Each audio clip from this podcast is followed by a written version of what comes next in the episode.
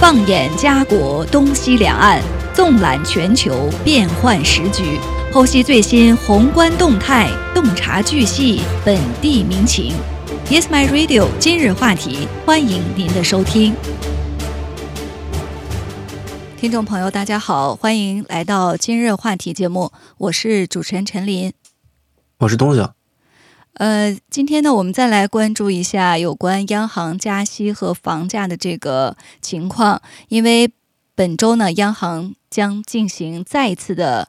议息会议。那市场呢，普遍认为央行有很大的可能呢再次加息二十五个基点，所以最近呢，房地产市场也有一些不小的波动和讨论。那根据早些时候的一份房地产市场报告分析显示，央行。呃，最近的一次利率上调呢，已经对全加拿大各地的购房者都产生了不同的影响。一些城市的房屋销售呢开始下降，但是呢，另外一个情况就是有一些城市呢反而有所上升。没错，那么在这个专家表示周五发布的一份报告当中说啊，说这个六月份的利率上调以及对下周利率会再次上调的这么一个预测，其实已经导致了多伦多。汉密尔顿、渥太华和温哥华等城市购房者的一个撤退，但是呢，相对于这些城市来说，卡尔加里、埃德蒙顿、蒙特利尔和嗯卑诗省的买家其实还是依然存在一个坚定的想法的。对，经济学家还指出说，今年春季多伦多、温哥华以及安省和卑诗省其他地区呢，都出现了一个房地产价格的。强劲上涨，呃，这可能呢吓到了一些购房者。呃，好消息呢就是供应量是持续增加的，所以业内人士估计呢，上个月每个主要市场呢都是有更多的房屋出售。呃，这是在五月份出现大幅广泛增长之后的结果。那到目前为止，房地产供应的增长呢，并没有很大程度上缓解这个重新出现的涨价压力。但是如果持续下去，业内人士预计呢，房地产升值的速度将在未来的几个月内呢会放缓。没错，那这份报告是在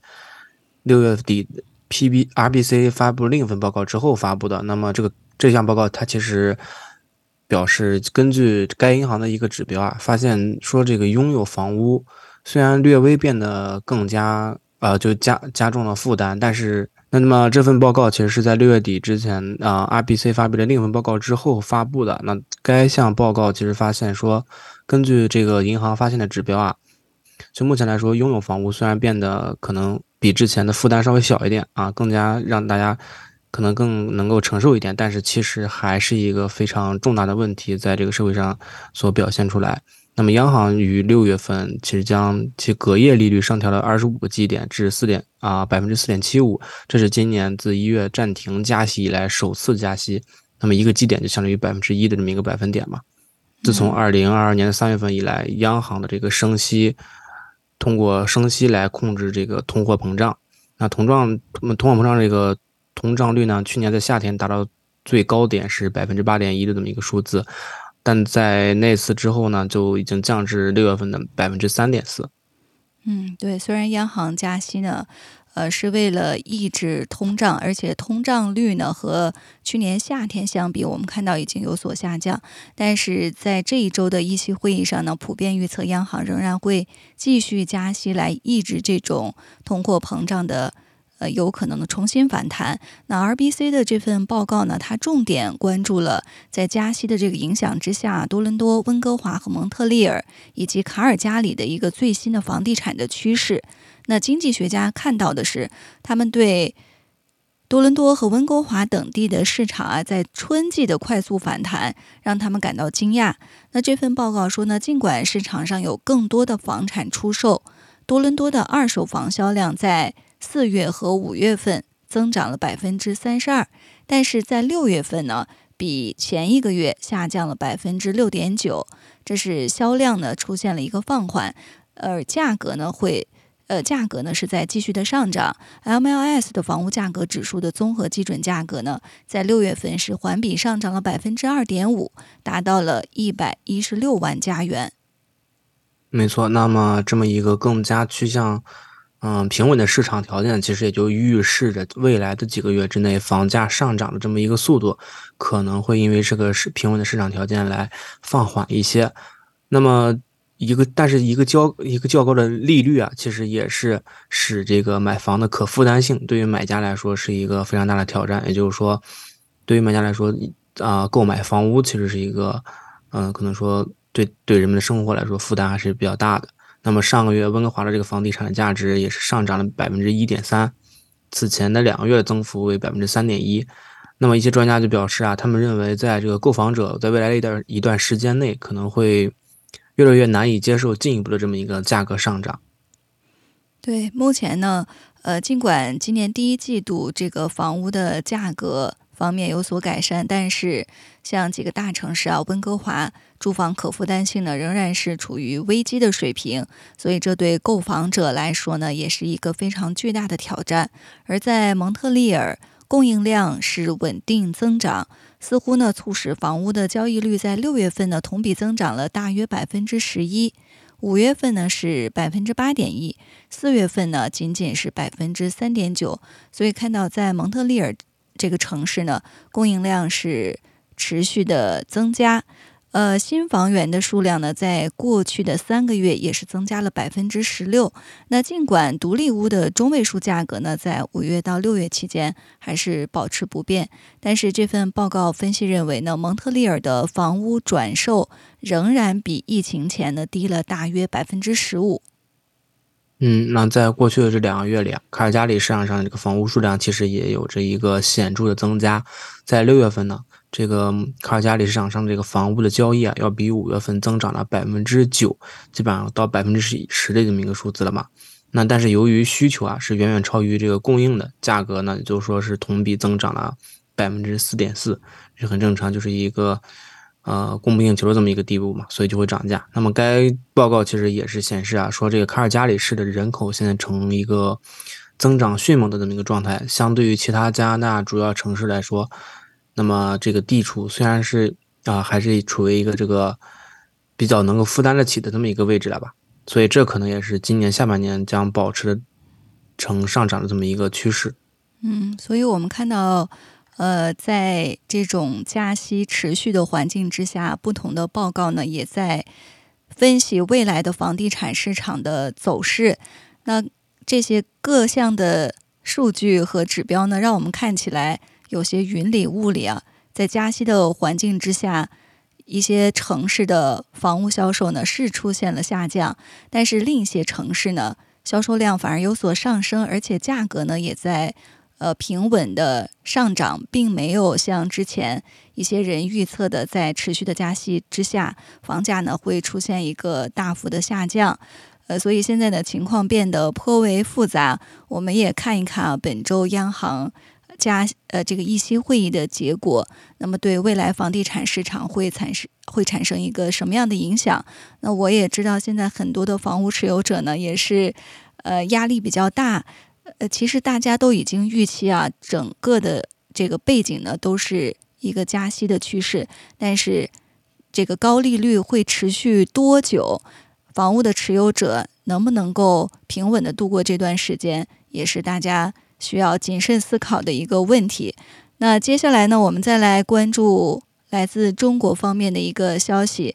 在七月八号。呃，为期三天的二零二三年世界人工智能大会呢，是正式落下了帷幕。呃，这几天呢，全球普遍出现炎热的天气，但是在这呃，在这个世界人工智能大会上，我们看到这个现场呢是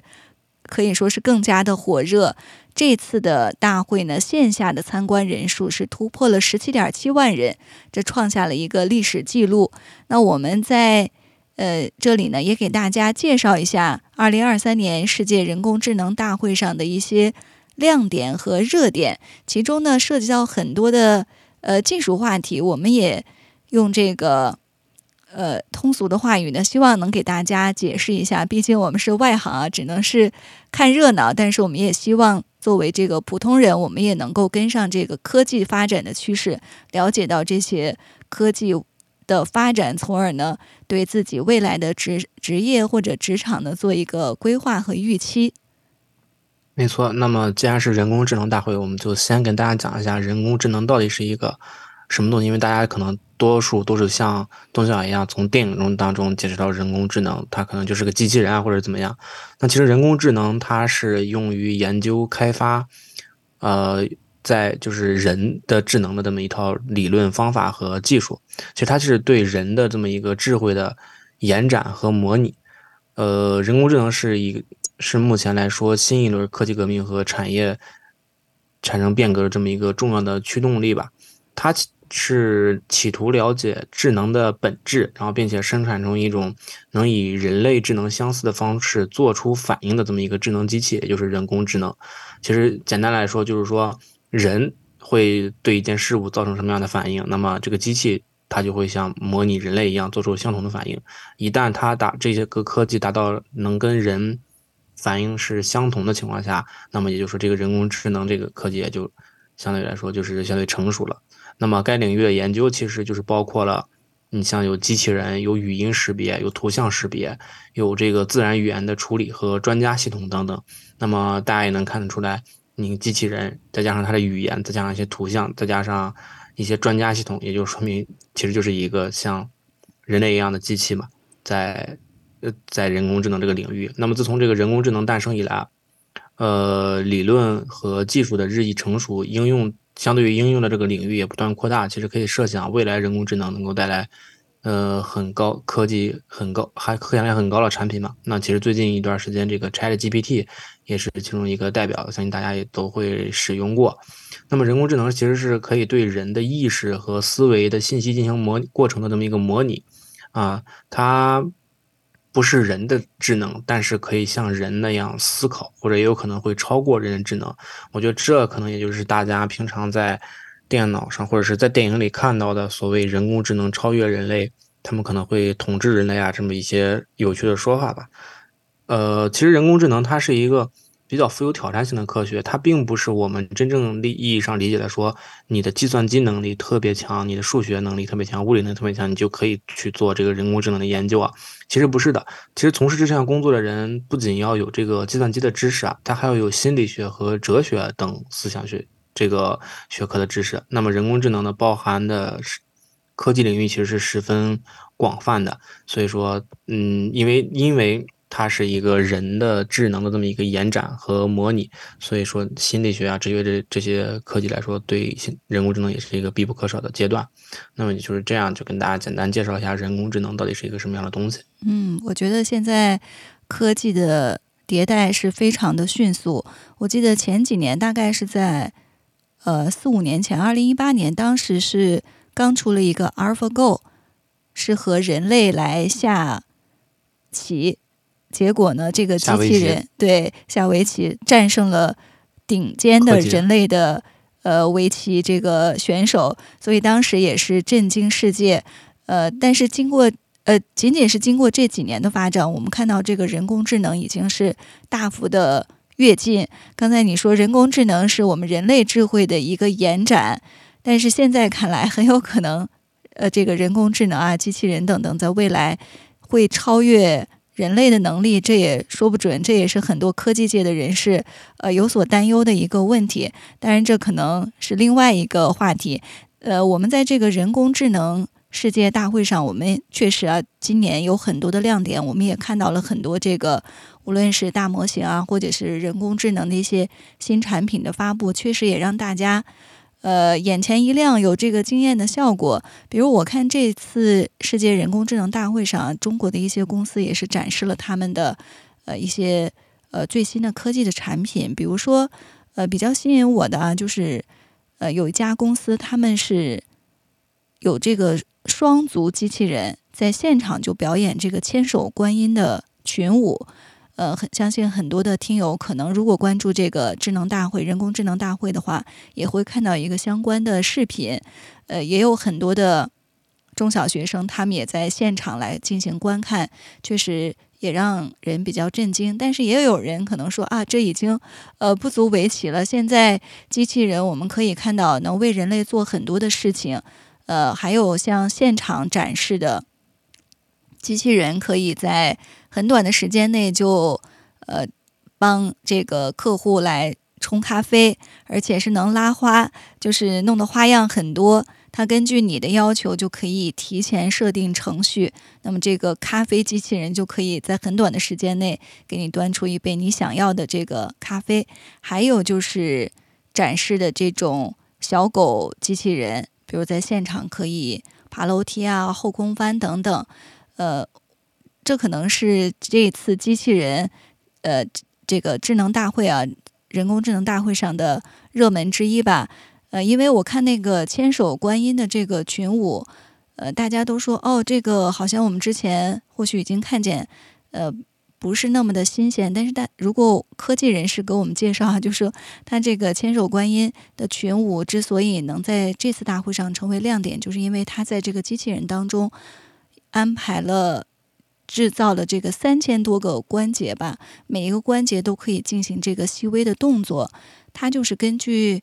千手观音的一个舞者，他把他的动作输入到这个机器人的程序当中，那么机器人呢就可以在现场仿，就是模拟千手观音的舞者，呃，来进行舞蹈。确实，这个发展也是让我们呃眼前一亮。呃，还有就是刚才东晓提到的，就是像 Chat GPT 等等这些。呃，语言的模型或者是图片处理，我看到在现场还有一个比较吸引我的，就是一个可以说是音乐的一个创作机器吧，是腾讯公司他们研发的，叫 X Music 这样的一个作曲框架，呃，非常神奇。我看到他在现场展示，就是只要你给他输入一个指令，比如说你给他发一张图片。一张有意境的图片，或者呢是你随意的小哼一段儿，呃，这个旋律哼唱一下，那么很快这个 X Music 就可以根据你的内容自动生成一首曲子。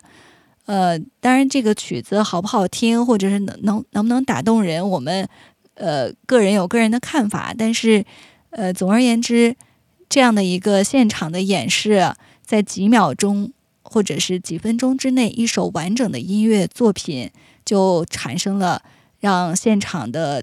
观众呃非常的惊叹。那他这个是怎么做到的呢？我看到就是他输入一个图片啊，这个机器 X Music 可以对它的内容进行分析，就可以能够分析出这张图片或者是你哼唱的这段旋律，它是一个什么样的曲风。然后代表了什么样的一个场景，有什么样的情绪，然后他在自己的这个音乐库里面找到匹配他的这个旋律啊、节奏或者是音符等等，所有这些要素都确认完成之后，就把它整合成了一个最终的完整的音乐作品。呃，就让我们感觉到啊，呃，虽然我们看到了很多的人工智能这些机器人给我们带来的一些呃。惊奇之作，但是也让人类多多少少啊感觉到了一些压力，比如从事作曲的呃工作人员，呃一些音乐创作者，或者是从事比如像咖啡师这样的工作，可能都会因为这场人工智能大会上面展示的产品而多多少少感受到一些压力吧。嗯，没错。但其实从刚才陈林的介绍当中，我也发现一个特别有意思的事情啊，就是每次。嗯，世世界的科技在进步，然后向人们展示科技进步的同时，都是使用机器人来模拟人类的一些艺术创造和艺术展示，来进行向人类展示现在机器科技呃发展的进步嘛。那我记得对我来说，第一次脑海中有真正的机器人在面前的时候，其实就是像啊，二零零五年的春晚啊，当时是刘德华在春晚上与机器人也是。跳了一支舞，嗯，当时在他亲面前摆了一小排机器人嘛，只不过当时机器人的舞步还是非常的简单单一，就是伸伸胳膊伸伸腿，就是像一个正常机器人。那么经过这么多年的发展，也是接近二十年的发展，你看现在机器人已经能够达成千手观音的舞蹈了。那么其实当时千手观音也是在春晚上有展现的嘛，就是说我发现其实这个呃科技能够影响人类，也是能够继承人类的一些。啊，艺术创造和这个思想。那么，其实本次这个世界智能大会，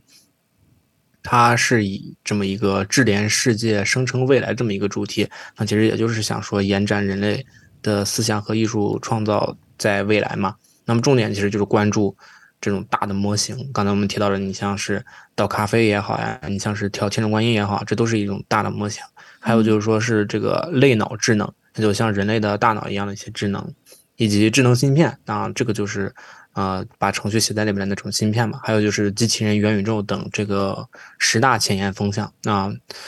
在今年这次大会啊，其实嗯有包括包括图灵奖、诺贝尔奖等获得者啊在内一千四百多余呃余位这个国内国内外重量级的嘉宾在这个地方展开了讨论。那其实不仅这次是有讨论，大会还专门组织设置了一些专题的展览以及相关赛事的一些评奖，包括一些智能的应用体验。那么其实这一次这个人工世呃世界人工智能大会有三大。亮点可以说是，第一点就是说是这个互相体验再度升互动体验再度升级，也就是说是人机交互的这么一个体验。那么智能化的这个应用场景进一步得到了扩展。本次大会其实还推出了一种啊九宫格之旅啊，被称之为 AI 数镜漫游。那可是这个时候就跟大家通俗讲一下，它就是用一些 AR、VR、MR 等一些数字的一些技术啊，从这个。呃物呃把这个呃物理数世界，就是我们平常的真实世界的一些东西和世，把它输入到这个数字当中，数字世界当中，然后为人提供一个九种沉浸式的这么一个虚拟共生、虚实共生的一个体验吧。那么用 AI 技术办 AI 大会，其实在这里，你除了在这种体验当中，你除了可以拍一张虚实世界相结合的合影，还可以品一杯 AI 元宇宙的咖啡。画一幅 AI 智能画卷，创一个 AI 数字分身，甚至可以体验一场实时互动的这个分会场穿梭之旅。那么，其实这么说，大家应该就对刚才这么一个 AI 数境漫游有这么一个呃体会了吧？其实就是你，其实，在你眼前，可能你能看到数字一些虚拟世界的东西在现实当中相结合。比如说举例子，你可能可以，你比如说你可能可以看到变形金刚在你面前奔跑，就是这种，就是就这种，就是这种感觉。那么第二大亮点，其实就是说，本次刚才像我们最开始提到的，这个参展企业的数量和这个这次展会展览的面积是创造了历届之最。那么本次展览其实是有五万平方米的世博会，啊呃，包含了一些，而且包含了一些是这个智能终端、应用赋能、前沿技术、核心技术等四个板块吧。参展的企业也是超过了四百家，优秀初创的这个企业其实超过了五十家，还有二十多款机器人将在这次。这个现场进行亮相。那么第三大亮点就是重视这个场景应用落地、产产业需求对接和这个产业人才的发展。其实也就是说，这次展会我们展示的一些科技，我们并不能把它，并不是要把它仅仅提停留在展示和啊告诉大家我们有这个科技这个层面，我们还要把它现实落地。所以说，这次大会邀请了国内外顶尖学府、科研机构、投资机构以及各界相关人士的资深代表进行一个深度的交流，展现了这个创新应用落地的这个突破性成果。同时啊，还邀请到一批创新型孵化科技企业参展，组织组建了百余个参购参观采采购参观团，啊，打呃，在这个展示科技的同时啊，还有这个二十几场采采购商的这么一个配对会。啊，现场就发布了这个百亿的这个采购需求，为之后的这个展商提供更加精准的这个商贸合作和合作平台。所以这是目前世界人工智能大会的这个最大的三个大亮点吧。嗯，对，其实我们看到，呃，世界人工智能大会上各种的新科技产品，呃，亮相让人眼花缭乱。但是人类来训练这些大模型或者是机器人的最终。目标是希望它能够为我们人类服务，提高效率或者减轻我们的呃工作的强度等等，最终是需要为人类来服务。就说我们当老板，可能这个机器人将来是呃我们的支持者、服务者。呃，所以在这个会议上呢，我看也有一些业内人士啊，他们呃确实对这样的一个问题也进行了关注。正如东晓刚才所说，就说这些技术产品现在可以进行这样的一些样板的展示，但是离真正的落地或者是场景的应用，其实还是有一段距离的。我看到有业内人士说，就说除了早期的这些投资者，他们现在可能因为 AI 技术或者是大模型技术的一些发展，已经呃投资有了回报，但是呃从总体来说，这个 AI 技术发展到现在，还是一个没有能让投资人赚到钱的这样一个赛道吧。目前很多的投资人还是。进行了前期的大量的投入，但是并没有看到 AI 或者是大模型能够产生巨大的利益，所以这也是这次人工智能大会上很多专家业内人士呃关注的一个话题，就是如何能将现有的这些科技真正的落地，有一些场景的应用能够为人类造福，呃。当然，在这一次的这个展会上啊，这个人工智能大会上，其实也有一些呃技术和产品也是呃已经起到了一些实际的场景应用。呃，比如说这个有一家公司，他们开发的这个呃 AI 智能，他们就可以来呃预测这个呃天气。比如说今年这个六月，中央气象台他们就。呃，公布了这个台风叫马娃的这个路径预测里，其实就用到了这家公司。呃，它是盘古的一个大模型，基本上提前五天就可以预测到台风的一个转向，对于灾害防护呀，或者是海上的航行都都有非常实用的价值。呃，过去我们觉得这个天气预报是靠风向啊，或者是一些科技的。指标来提前预测，但是准确率呢，可能不能达到呃非常的高的一个程度。那目前这种气象大模型，它因为有了之前大量的这个数据库，呃，而且呢已经进行了这个预先的训练，所以在预测的时候呢，它在这个很强的算力的基础之上，准确率提高，效率呢也能升高很多。呃，这样的话呢，就对。呃，预测台风啊，或者是一些自然灾害，呃，不仅能够做到提前预知，而且准确率非常高。还有呢，就是将这些大模型可以运用在矿山、铁路、呃，金融等各个这个场景当中，这样呢，可以更好的为人类来服务。呃，这也是我们这次在人工世界人工智能大会上看到的一些呃科技能够真正落地。为人类而服务的一个呃一个这个案例吧。嗯，没错。那其实像刚才介绍的，